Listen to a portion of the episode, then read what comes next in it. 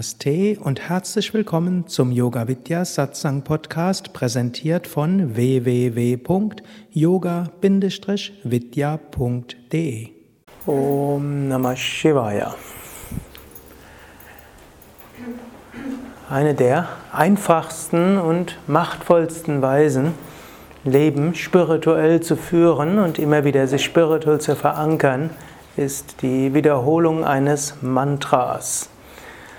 Swami Shivananda hat die Wiederholung eines Mantras sehr äh, betont und wenn Schüler ihn gefragt haben, was kann ich machen, äh, wenn mir die Meditation schwerfällt, dann hat er gesagt, wiederhole ein Mantra.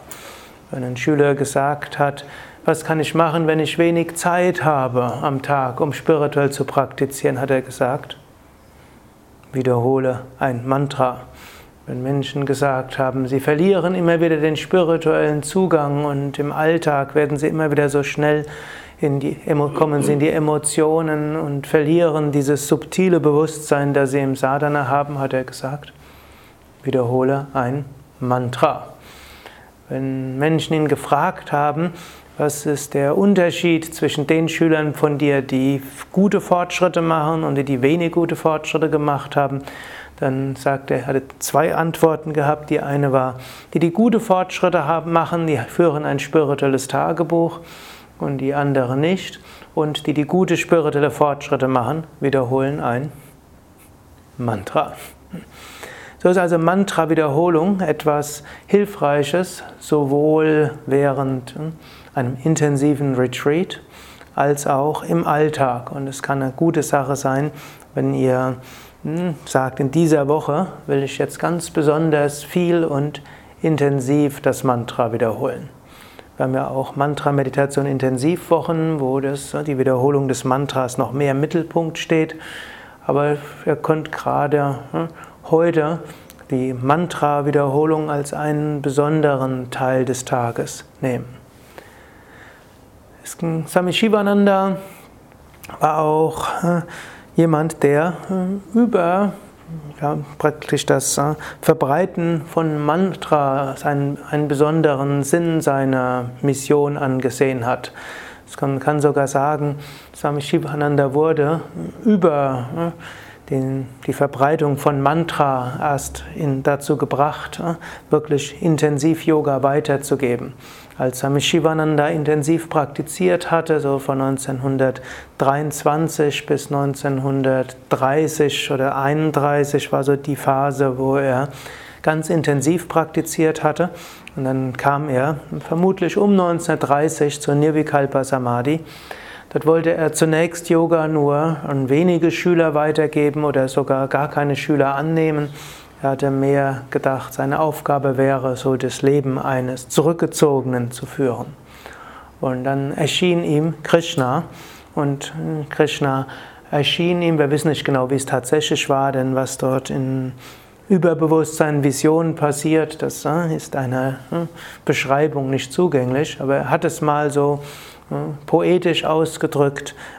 Krishna erschien mir und sagte, Shivananda, ich habe den Becher deines Lebens gefüllt mit dem göttlichen Namen, gehe und teile ihn mit allen. Ich werde, hm, dein Becher, ich werde dich stets erfüllt halten oder ich werde den Becher stets gefüllt halten. Und dann sah Swami Shivananda als erstes seine Mission, hm, Mantra singen zu verbreiten. Es gab dann so eine Phase, wo er mehrere Jahre hm, er wieder eingeladen wurde auf Kirtan-Konferenzen, auf Kirtan-Konzerte und so weiter. Hm, und dann erkannte er aber auch, das reicht jetzt auch nicht aus. Und so merkte er, ja, er will jetzt das Yoga auch weitergeben in seiner Ganzheit in einem Ashram und lehrte dann eben den ganzheitlichen Yoga und sagte, und, aber die Mantra-Wiederholung kann eine gute Grundlage sein, um gerade Menschen, denen es schwerfällt, höhere Bewusstseinsebenen zu erlangen und den Alltag zu spiritualisieren, dort etwas zu geben, damit dies eben gelingt. Es gibt auch hm, verschiedene Puranas, die sagen, dass gerade im jetzigen Zeitalter, das sogenannte Kali Yuga, die Wiederholung des Mantras der einfachste und der schnellste Weg zur Verwirklichung ist. Hm? Könnte mir jemand gerade die Tafel bringen? Die meisten von euch, vielleicht auf die Seite, die meisten von euch sind vertraut mit dem Konzept der sechs Aspekte des Mantras. Und die können auch eine Rolle spielen, mit welcher Einstellung wir ein Mantra wiederholen. Und das ist ja auch das Schöne der Mantra-Wiederholung. Wir können das von ganz unterschiedlichen äh, Aspekten aus machen. Und mal will man das mehr mit der einen Weise, auf die eine Weise und mal auf die andere Weise. Und ich werde es gerade nochmal aufschreiben, was für, die, für viele von euch Wiederholung ist, aber für manche eben auch neu sein kann.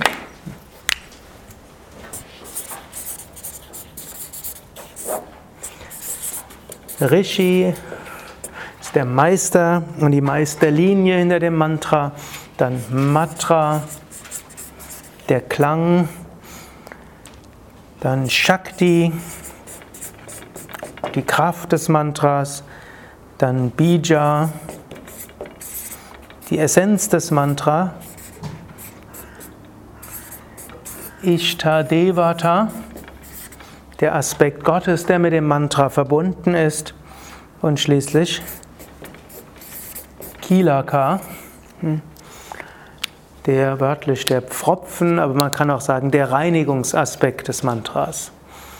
Wenn man ein Mantra wiederholt, kann man sich bewusst machen, das ist der Rishi-Aspekt, dass hinter der Mantra die großen Meister stecken. Jedes Mantra wurde einem großen Meister enthüllt in der Meditation, im Überbewusstsein. Dieser Meister hat dann das Mantra seinem Schüler weitergegeben. Der Schüler hat dadurch auch das höhere Bewusstsein erlangt. Der Schüler hat dann wieder andere Schüler initiiert. Und so sind diese Mantras uns weitergegeben worden. Und wir können auch zum Beispiel sagen, wenn, wenn man ein Mantra wiederholt und ihr euch besonders in der Tradition von Swami Shivananda fühlt, könnt ihr euch auch ganz bewusst machen, ja, Swami Shivananda hat die Wiederholung eines Mantras sehr stark geschätzt. Wenn ich das Mantra wiederhole, dann fühle ich mich besonders verbunden mit Swami Shivananda. Oder ihr könnt auch sagen, ja, Swami Shivanandas Mission als ja, großer Lehrer, der so viele gelehrt hat, hat begonnen mit hm, dieser Vision von Krishna. Und dort hat Krishna ihm besonders als Aufgabe gegeben, den göttlichen Namen und damals damit die Mantras weiterzugeben. Wenn ich also das Mantra wiederhole, bin ich in besonderem Maße in dieser Energie von Swami Shivananda dabei. Wenn ihr einen anderen Meister habt in der Yoga-Tradition, ist die Wahrscheinlichkeit sehr groß, dass sie auch ein Mantra besonders geschätzt haben, denn das tun die meisten klassischen Yogameister. Hm? Und auch natürlich nicht nur die direkten Meister jetzt, sondern da steckt die ganze Kraft der Meister dahinter. So kann man, wenn man ein Mantra wiederholt, sich besonders verbunden fühlen mit dem Meister, den Meistern. Man kann das umso mehr, wenn man eine Einweihung in ein Mantra bekommen hat, in einer bestimmten Tradition. Man kann es aber auch machen, ohne eine Einweihung zu haben, sich mit dem Meister verbunden zu fühlen. Zweiter Aspekt ist Matra. Matra heißt einfach der Klang des Mantras. Wenn man ein Mantra wiederholt, kann man sich auch einfach auf den Klang des Mantras konzentrieren. Man kann sagen, unser Prana schwingt in verschiedenen Schwingungsebenen. Wir können eine sehr grobstoffliche Prana-Schwingung haben. Wir können eine unruhige Prana-Schwingung haben. Wir können eine spirituelle Prana-Schwingung haben. Und wiederum, die Prana-Schwingung hat einen Einfluss auf unseren Körper. Wiederum, die Prana-Schwingung hat einen Einfluss auf unsere Emotionen und unser Denken. Letztlich, gerade vom Kundalini-Yoga-Standpunkt aus, ist alles Schwingung. Und indem wir ein Mantra wiederholen, bringen wir unser Geist, unser Denken in eine harmonische Schwingung, eine spirituelle Schwingung. Das hat Einfluss auf unser Prana, das hat Einfluss auf unseren Körper und das bringt uns die Erfahrung Gottes. das Mantra hat eine Shakti, eine Kraft. Uns wird gesagt, dieses, ein Mantra verbindet die Guru Shakti, die Kraft des Lehrers, mit der Sadhana Shakti, der spirituellen Kraft des Aspiranten, der selbst praktiziert hat, mit letztlich der Matra Shakti, der Kraft des Klanges, mit der Ishta Shakti, der Kraft Gottes. Wenn wir ein Mantra wiederholen, können wir uns auch besonders auf die, auf die Shakti konzentrieren, die dabei entsteht. Man kann natürlich auch die Mantra-Wiederholung noch verbinden mit weiteren Techniken aus dem Kundalini-Yoga. Hm, Shakti ist ja ein Aspekt, der gerade im Kundalini-Yoga eine besondere Rolle spielt.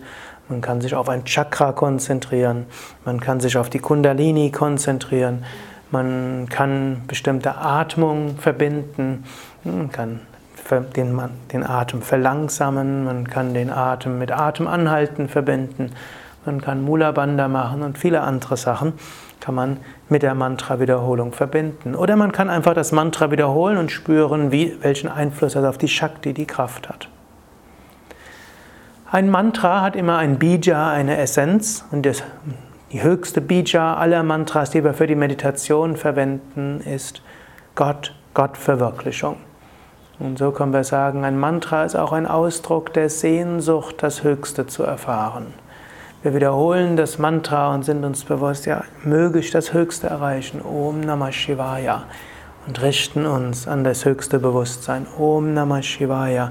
Ich gehe in die Tiefe meiner Seele. Om Namah Shivaya. Ich will Brahman erfahren.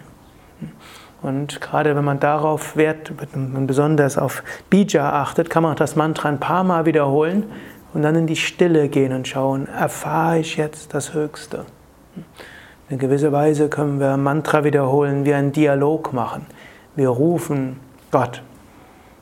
Das können wir auch bei Ishtadevata machen, aber wir rufen Gott und dann hören wir, spüren wir ihn, erfahren wir ihn. Immer wieder und mit steigender Sehnsucht. Ein Mantra richtet sich auch an Ishtadevata und damit an Gott.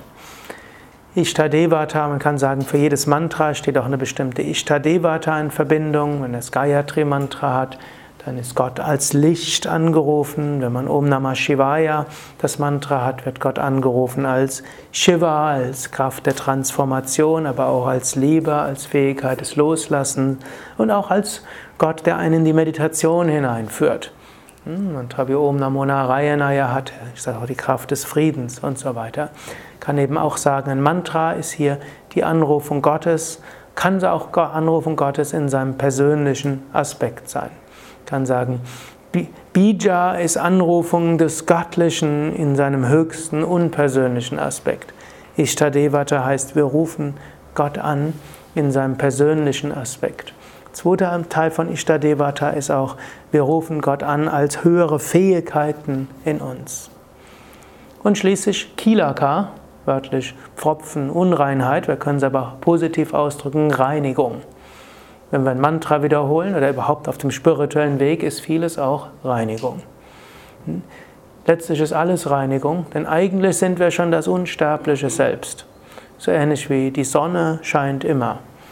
Angenommen, wir hätten jetzt große Macht und wir wollten, wenn es, es gibt gerade ein paar Wolken, wenn Wolken da sind, wir wollen jetzt die Sonne sehen, was müssen wir machen? Wolken wegpusten, dann ist die Sonne da. Wir müssen keine neue Sonne schaffen.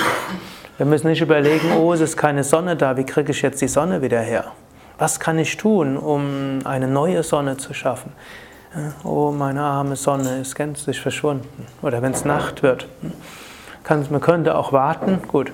Oder man, angenommen, es wird Nacht, man will nicht Nacht haben, man will die Sonne sehen, muss das schnell in ein Flugzeug setzen und auf die andere Seite vom Planeten gehen. Okay, der Vergleich hakt etwas, aber man könnte auch sagen, zum Beispiel angenommen, die Fenster sind.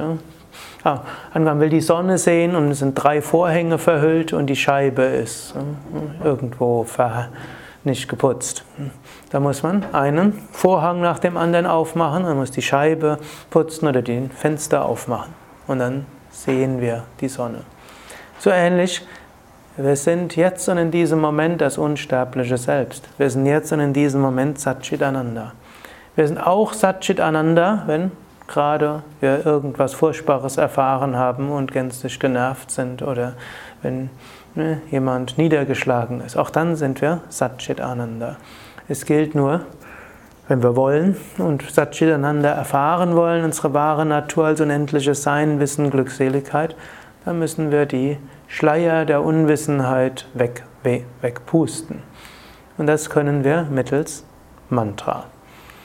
Jetzt geht es nicht ganz so leicht, wie wenn dort einfach Vorhänge zugezogen sind. Das, äh, man kann sagen, die Schichten auf den Fensterscheiben sind sehr dicht und da sind viele Fensterscheiben, die das Licht dort behindern und viele Unreinheiten.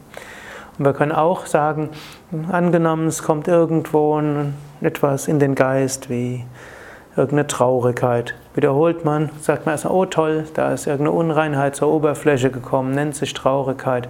Jetzt wiederhole ich ein Mantra, um durch diese Traurigkeit hindurchzugehen.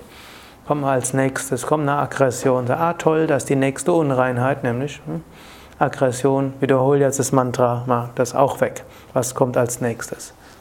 Ein Moment, dann wird es irgendwie schön. Dann kommt die nächste Wolke kommt die Wolke von irgendwelchen Gedanken, was man unbedingt noch erledigen muss. Ah, toll, mein Plangeist ist auch wieder da, großartig. Wiederhol das Mantra, da weitergehen und so weiter.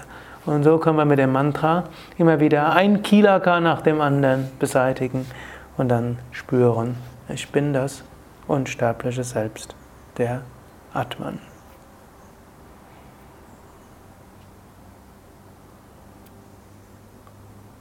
Hat jemand eine Frage dazu?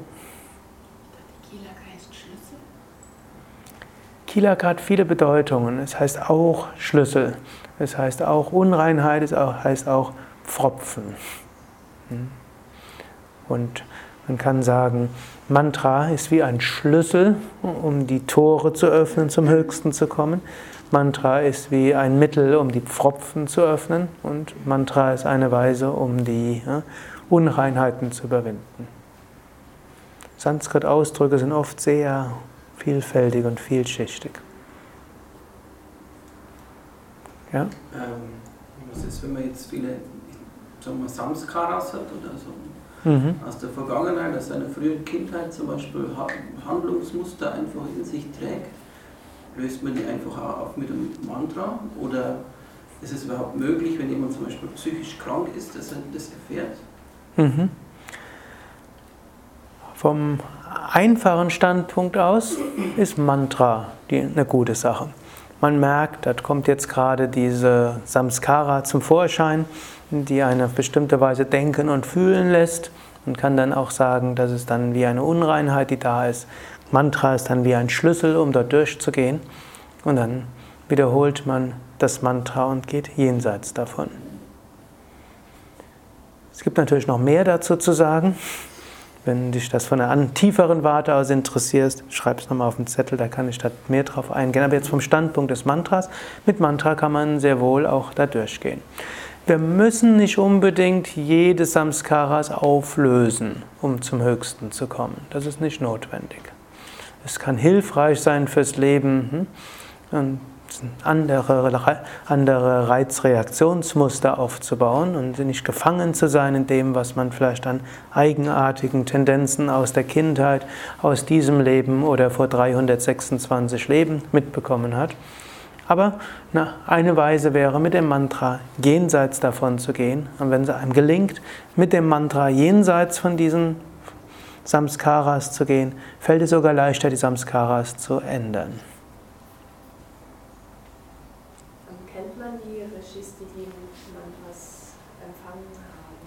Es gibt tatsächlich zu jedem der großen Mantras, zu jedem Moksha-Mantra auch einen Rishi und der ist auch bekannt und die stehen auch in den Mantra-Shastras drin. Von es gibt das Buch Japa Yoga und hm, wer Devanagari lesen kann, da steht dann für die meisten der Moksha-Mantras auch drin, wer der Rishi ist. Vor wie vielen Jahren die Rishis haben in vedischer Zeit gelebt, nach klassischer indischer Chronologie zwischen 6000 vor Christus und 3000 vor Christus.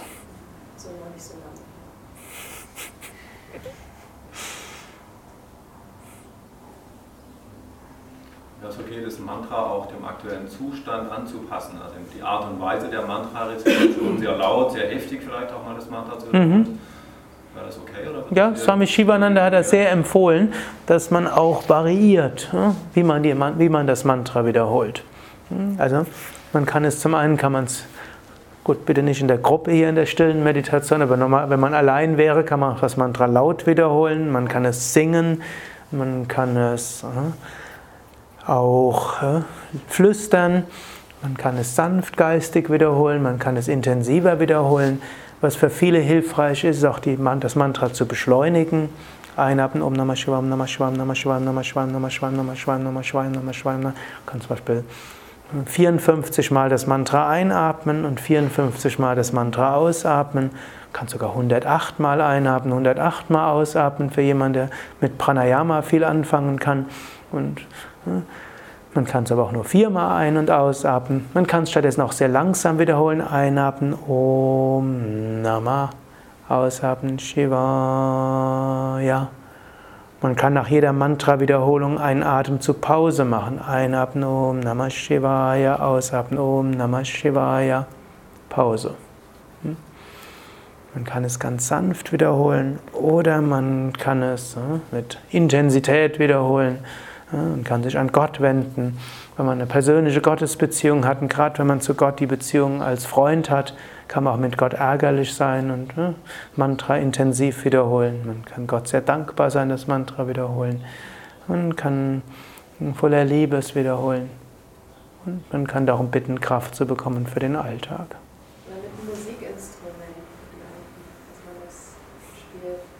Grundsätzlich ja. Hm, das würde jetzt als Mantra singen und Musikinstrument natürlich, das kann helfen, Geist zu erheben. Man kann das Mantra eben eben singen, mit oder ohne Musikinstrument, mit oder ohne Klatschen, Handgesten, Tanzen, ist ja vieles, vieles möglich, gerade im Bhakti-Yoga. Wir können das Mantra für die Meditation verwenden und im ganzen Tag wiederholen, immer wieder, um spirituelles Bewusstsein in den Alltag zu bringen.